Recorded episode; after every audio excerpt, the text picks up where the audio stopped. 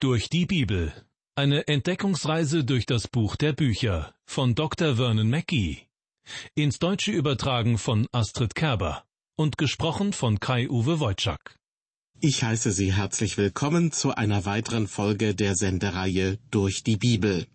Diesmal geht es weiter mit dem bereits angefangenen zweiten Kapitel im Buch des Propheten Joel. Biblische Texte sind oft vielschichtig und sprechen uns auf sehr unterschiedliche Art und Weise an. Das gilt besonders für prophetische Bibeltexte. Sie haben nicht selten mehrere Ebenen und erweitern so den Horizont. Im Buch Joel geht es vordergründig um eine Heuschreckenplage, die zu Joels Lebzeiten die Menschen in Juda in Angst und Schrecken versetzt. Darüber hinaus kündigt Joel den Tag des Herrn an, einen Tag des Gerichts, der irgendwann in der Zukunft Menschen weltweit in große Bedrängnis bringen wird. Das zweite Kapitel des Joel-Buches beginnt mit der Schilderung, wie das Land Juda von riesigen Heuschreckenschwärmen heimgesucht wird. Doch schnell wird klar, es geht hier nicht nur um diese Insekten, die, wenn sie in Massen auftreten, ein ganzes Land ins Elend stürzen können, sondern Gott kündigt seinem Volk Israel auch einen finsteren und schrecklichen Tag in der Zukunft an. Ein großes, mächtiges Volk wird heranziehen. Die Details dazu folgen im Verlauf des Kapitels. Bevor ich auf die einzelnen Verse eingehe, hier zunächst die Verse 4 bis 14 im Zusammenhang.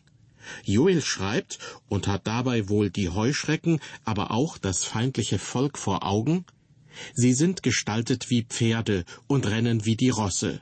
Sie sprengen daher über die Höhen der Berge, wie die Wagen rasseln und wie eine Flamme prasselt im Stroh, wie ein mächtiges Volk, das zum Kampf gerüstet ist. Völker werden sich vor ihm entsetzen, und jedes Angesicht erbleicht. Sie werden laufen wie Helden, und die Mauern ersteigen wie Krieger. Ein jeder zieht unentwegt voran und weicht von seiner Richtung nicht. Keiner wird den andern drängen, sondern ein jeder zieht auf seinem Weg daher. Sie durchbrechen die feindlichen Waffen, und dabei reißt ihr Zug nicht ab. Sie werden sich stürzen auf die Stadt und die Mauern erstürmen, in die Häuser steigen sie ein, wie ein Dieb kommen sie durch die Fenster. Vor ihm erzittert das Land und bebt der Himmel. Sonne und Mond werden finster, und die Sterne halten ihren Schein zurück. Denn der Herr wird seinen Donner vor seinem Heer erschallen lassen, denn sein Heer ist sehr groß und mächtig und wird seinen Befehl ausrichten. Ja, der Tag des Herrn ist groß und voller Schrecken. Wer kann ihn ertragen? Doch auch jetzt noch, spricht der Herr, bekehrt euch zu mir von ganzem Herzen, mit Fasten, mit Weinen, mit Klagen. Zerreißt eure Herzen und nicht eure Kleider und bekehrt euch zu dem Herrn, eurem Gott. Denn er ist gnädig, barmherzig, geduldig und von großer Güte. Und es gereut ihn bald die Strafe. Wer weiß, ob es ihn nicht wieder gereut und er einen Segen zurücklässt, so dass ihr opfern könnt Speisopfer und Trankopfer dem Herrn, eurem Gott. Soweit aus Kapitel 2 des Joel-Buches, die Verse 4 bis 14. Joel nimmt die wichtige Botschaft aus dem ersten Kapitel hier wieder auf. Ganz aktuell für Joels Zeitgenossen kommt eine schreckliche Heuschreckenplage über das Volk und das Land. Er sagt, sie sind gestaltet wie Pferde und rennen wie die Rosse. Die Feinde sind wie ein mächtiges Kriegsvolk. Das Ganze ist wie in der Zukunft der Gerichtstag des Herrn. Die Heuschreckenplage ist Aktualität und Tatsache, aber zugleich auch eine Veranschaulichung für das, was kommen wird. Nicht zuletzt ist Joels aufrüttelnde Nachricht ein Anlass für Gott, die Israeliten zur Wachsamkeit und zur Hinwendung zu ihm zu mahnen. Schauen wir genau hin, was Gott durch seinen Propheten sagt. Zunächst in den Versen vier und fünf die Beschreibung der Heuschrecken selbst. Sie sind gestaltet wie Pferde und rennen wie die Rosse. Sie sprengen daher über die Höhen der Berge, wie die Wagen rasseln und wie eine Flamme prasselt im Stroh, wie ein mächtiges Volk, das zum Kampf gerüstet ist. Joel beschreibt die Heuschrecken sehr exakt. Von nahem betrachtet sehen sie aus wie kleine Pferde. Tatsächlich gibt es eine Heuschreckengattung, die sogar als Heupferde bezeichnet wird.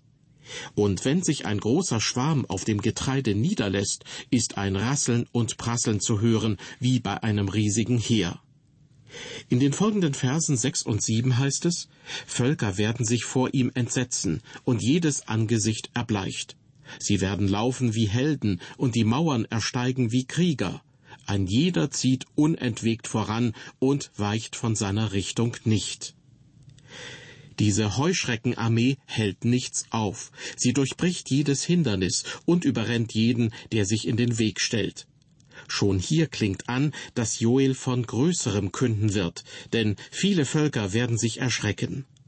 Im Buch der Sprüche, Kapitel 30, heißt es bezüglich der Heuschrecken ganz bezeichnend, die Heuschrecken, sie haben keinen König, dennoch ziehen sie aus in Ordnung. Das bedeutet, sie brauchen keinen Führer, keinen, der sie anleitet, und doch kennt jeder Einzelne seinen Platz, und sie ziehen in geordneter Formation aus. Im ersten Kapitel gebrauchte Joel vier verschiedene Bezeichnungen für die Heuschrecken, die in einer gewissen Reihenfolge alles fressen und zerstören. Ich denke, das ist womöglich auch ein Stilmittel für die Beschreibung eines großen militärischen Aufmarsches. Joel spricht und weissagt hier auch endzeitlich von Dingen, die Johannes seinerseits viel später in der Offenbarung prophezeit, zum Beispiel in Kapitel 9. Dort heißt es, und der fünfte Engel blies seine Posaune, und ich sah einen Stern gefallen vom Himmel auf die Erde, und ihm wurde der Schlüssel zum Brunnen des Abgrunds gegeben. Und er tat den Brunnen des Abgrunds auf, und es stieg Rauch empor aus dem Brunnen wie der Rauch eines großen Ofens, und es wurden verfinstert die Sonne und die Luft von dem Rauch des Brunnens. Und aus dem Rauch kamen Heuschrecken auf die Erde, und ihnen wurde Macht gegeben, wie die Skorpione auf Erden Macht haben. Und es wurde ihnen gesagt, sie sollten nicht Schaden tun dem Gras auf Erden, noch allem Grünen, noch irgendeinem Baum, sondern allein den Menschen, die nicht das Siegel Gottes haben an ihren Stirnen. Diese Heuschrecken bei Johannes, die mit dem Rauch aus dem Abgrund kommen, sind keine gewöhnlichen Heuschrecken. Sie werden sich gerade nicht auf irgendetwas Grünes stürzen, sondern sie werden jene Menschen eingreifen, die nicht von Gott versiegelt wurden. Johannes erhält die Vision von einer fürchterlichen Zeit. Es heißt weiter, und ihnen wurde Macht gegeben, nicht, dass sie töteten, sondern dass die Menschen Qualen leiden sollten, fünf Monate lang und ihre Qual war wie eine Qual von einem Skorpion, wenn er einen Menschen sticht. Und in jenen Tagen werden die Menschen den Tod suchen und nicht finden. Sie werden begehren zu sterben, und der Tod wird von ihnen fliehen. Selten ist in der Bibel von Qualen die Rede, aber an dieser Stelle wird dieser Begriff ganz bewusst verwendet. Manch ein Mensch hält solche Qualen nicht aus und würde sich lieber selbst umbringen, aber auch das geht nicht. Die Heuschrecken, welche Johannes prophezeit, erhalten eine unglaubliche Macht, durch die Gott Gericht üben wird. Bemerkenswert ist auch, wie Johannes die Heuschrecken beschreibt. Und die Heuschrecken sahen aus wie Rosse, die zum Krieg gerüstet sind, und auf ihren Köpfen war etwas wie goldene Kronen, und ihr Antlitz glich der Menschenantlitz, und sie hatten Haar wie Frauenhaar, und ihre Zähne waren wie die Zähne von Löwen. Ich persönlich denke, dass wir solche Aussagen in der Offenbarung nur dann begreifen können, wenn wir fundierte biblische Vorkenntnisse haben, sowohl aus den Evangelien als auch den Prophetenbüchern des Alten Testaments. Was Johannes in der Offenbarung sieht und präzise beschreibt, erwähnt schon Joel. Dieser kleine Prophet wird oft übersehen und weissagt doch spannende Ereignisse, die Gott geschehen lassen wird. Joel wirft ein klares Licht auf die zukünftige Zeit, wenn der Tag des Herrn kommen wird. Nun möchte ich auf die Verse acht bis zehn unseres Bibeltextes eingehen. Ich lese sie zunächst noch einmal vor. Joel schreibt über das Heer der Heuschrecken beziehungsweise über das Heer der menschlichen Feinde Keiner wird den anderen drängen, sondern ein jeder zieht auf seinem Weg daher. Sie durchbrechen die feindlichen Waffen, und dabei reißt ihr Zug nicht ab. Sie werden sich stürzen auf die Stadt und die Mauern erstürmen. In die Häuser steigen sie ein, wie ein Dieb kommen sie durch die Fenster. Vor ihm erzittert das Land und bebt der Himmel. Sonne und Mond werden finster, und die Sterne halten ihren Schein zurück. An dieser Stelle wird wieder deutlich, hier ist nicht nur die örtliche Heuschreckenplage gemeint, sondern offenbar etwas viel Größeres.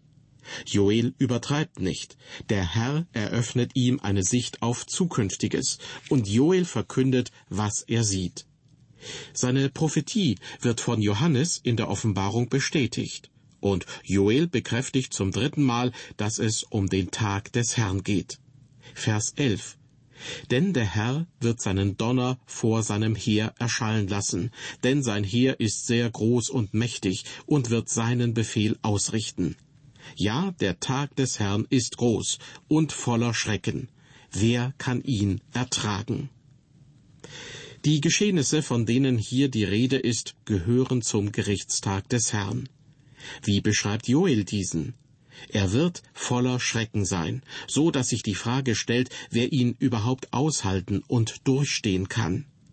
Wir denken an Jesus, der im Matthäusevangelium mit den Worten zitiert wird, und wenn diese Tage nicht verkürzt würden, so würde kein Mensch selig werden, aber um der Auserwählten willen werden diese Tage verkürzt. Wie ist es also möglich, diese Tage zu ertragen? Der Herr Jesus selbst sagt es, indem die Zeit abgekürzt wird. Johannes berichtet in Offenbarung 7, dass die Macht der Engel, auf der Erde Schaden anzurichten, eingeschränkt wird. Der Herr hält die Gewalten im Zaum. In Offenbarung 7, in den Versen 1 bis 3 heißt es, Danach sah ich vier Engel stehen an den vier Ecken der Erde. Sie hielten die vier Winde der Erde fest, damit kein Wind über die Erde blase, noch über das Meer, noch über irgendeinen Baum.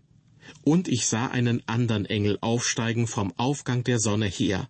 Der hatte das Siegel des lebendigen Gottes und rief mit großer Stimme zu den vier Engeln, denen Macht gegeben war, der Erde und dem Meer Schaden zu tun, Tut der Erde und dem Meer und den Bäumen keinen Schaden, bis wir versiegeln die Knechte unseres Gottes an ihren Stirnen. Soweit die Anfangsverse aus der Offenbarung Kapitel 7. Es ist für mich immer wieder zum Staunen, wie die Propheten des Alten und des Neuen Testaments im Einklang stehen. Das Wort Gottes, in den verschiedensten historischen Zeitabschnitten gesprochen, bestätigt sich und eines fügt sich zum anderen. So auch hier das Wort bei Joel einerseits und beim Apostel Johannes andererseits. Ich persönlich empfehle jedem, der beginnt, die Bibel ernsthaft zu studieren, mit dem Matthäusevangelium zu beginnen. Ich denke, wer Matthäus kennt, versteht das Johannesevangelium besser. Danach auch die Offenbarung des Johannes.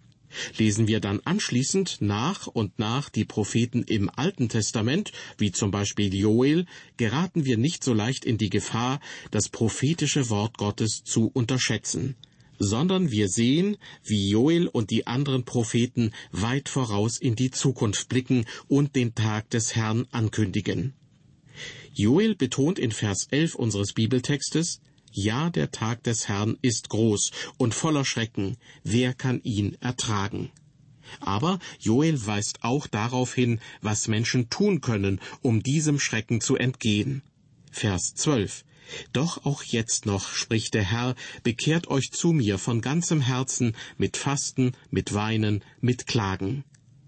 Gott, der Herr, sagt uns durch den Propheten, was geschehen wird. Es ist sein Wille, und sein Wille steht fest. Er wird seinen Terminplan gewiss einhalten, denn Gott ist treu und wahrhaftig. Er verheimlicht seinem Volk auch nicht, was geschehen wird, sondern er liebt seine Kinder und klärt sie auf. Er sagt ihnen klipp und klar, dass er die Sünde und Boshaftigkeit der Menschen nicht akzeptiert. Er richtet, denn er ist heilig und gerecht. Und dennoch, Gott ist auch barmherzig und vergibt. Deshalb beginnt der gerade vorgelesene Vers mit den Worten Doch auch jetzt noch spricht der Herr. Liebe Hörer, dieses dennoch gilt auch den Menschen in unserer Zeit. Weil Gott barmherzig ist, schafft er einen Ausweg. Was sollen die Zuhörer Joels tun? Gott spricht, bekehrt euch zu mir von ganzem Herzen mit Fasten, mit Weinen, mit Klagen. Sich bekehren von ganzem Herzen bedeutet, das eigene Denken und Handeln, die eigene innere Haltung und die Entscheidungen, die gefällt werden, neu auf Gott auszurichten.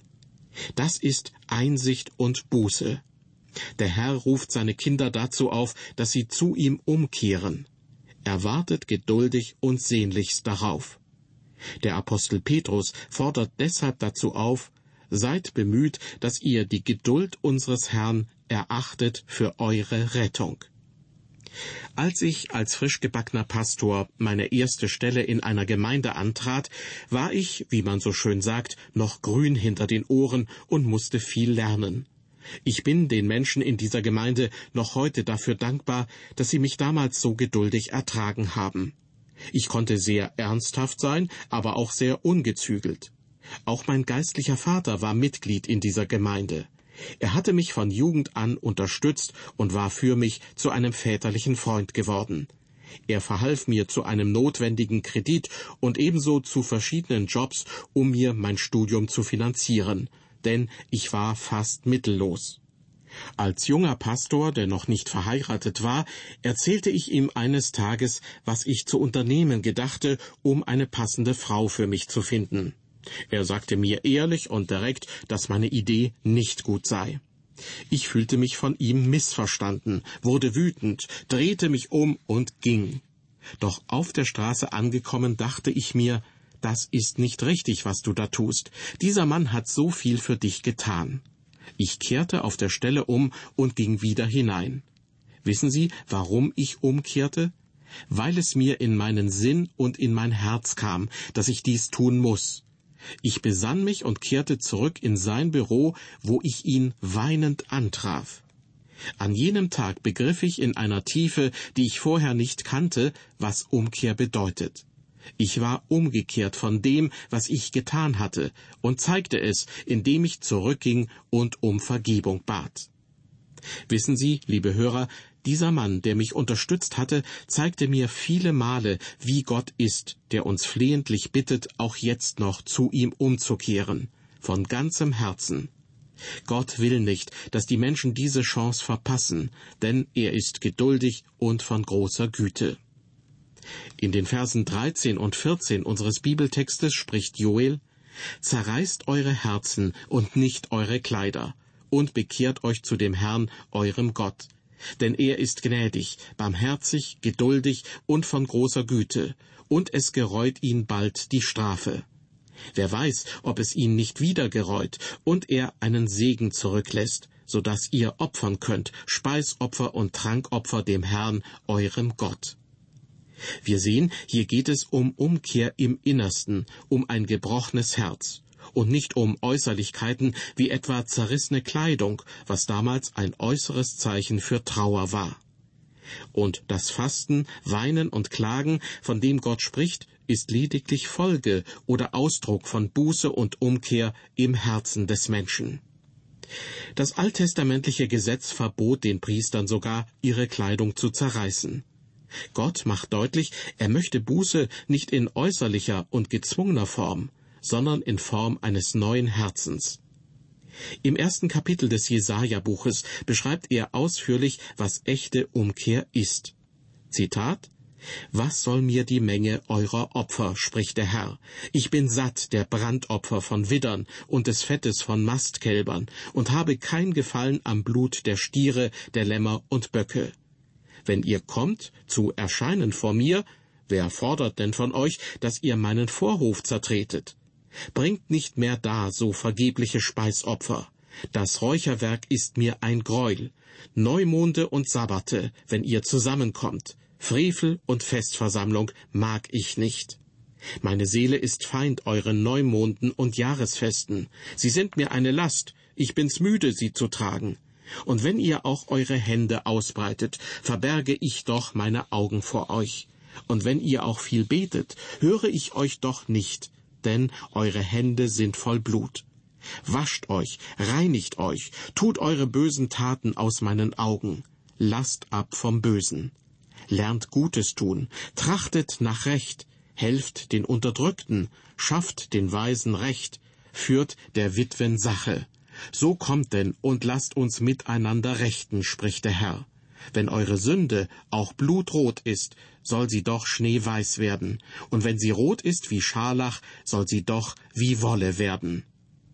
Soweit ein Abschnitt aus dem ersten Kapitel des Jesaja-Buches. Gott ruft die Menschen auf, sich vollständig abzuwenden von ihrem Weg und sich Gott zuzuwenden. Denn Gott ist barmherzig, gnädig und geduldig. Das erlebten auch die Menschen in Ninive.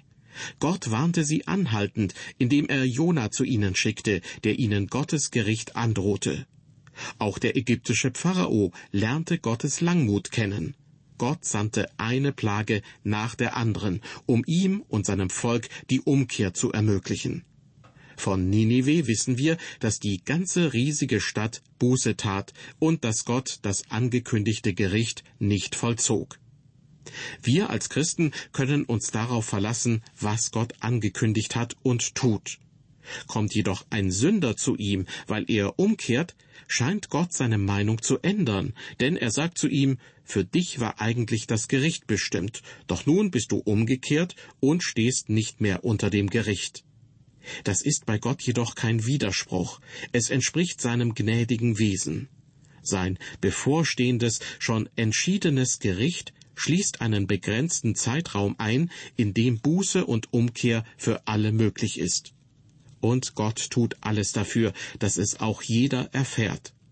Der Apostel Paulus drückt es im ersten Timotheusbrief folgendermaßen aus. Gott will, dass allen Menschen geholfen werde und sie zur Erkenntnis der Wahrheit kommen. Und im Titusbrief schreibt er, denn es ist erschienen die heilsame Gnade Gottes allen Menschen. Zurück zum Propheten Joel. Ich lese noch einmal Vers 14.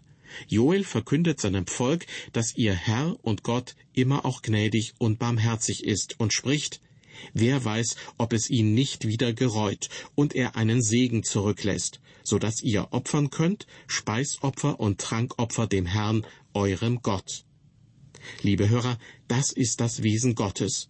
Sein Gericht gereut ihn. Er segnet wieder.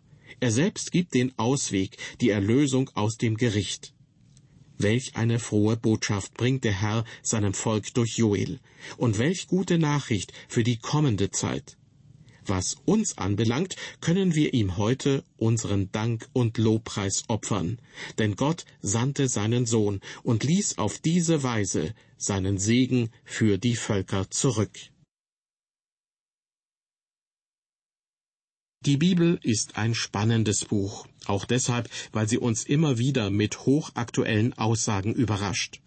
Ich hoffe, dass Sie durch diese Sendung viel Ermutigung erhalten haben. Gott versteckt seine Botschaft nicht vor uns. Er tut uns, wie allen seinen Kindern zu allen Zeiten, alles kund, was wichtig ist. Er will uns nicht erschrecken, sondern vorbereiten und uns durch schwierige Zeiten durchbringen. Bis zum nächsten Mal auf Wiederhören und Gottes Segen mit Ihnen.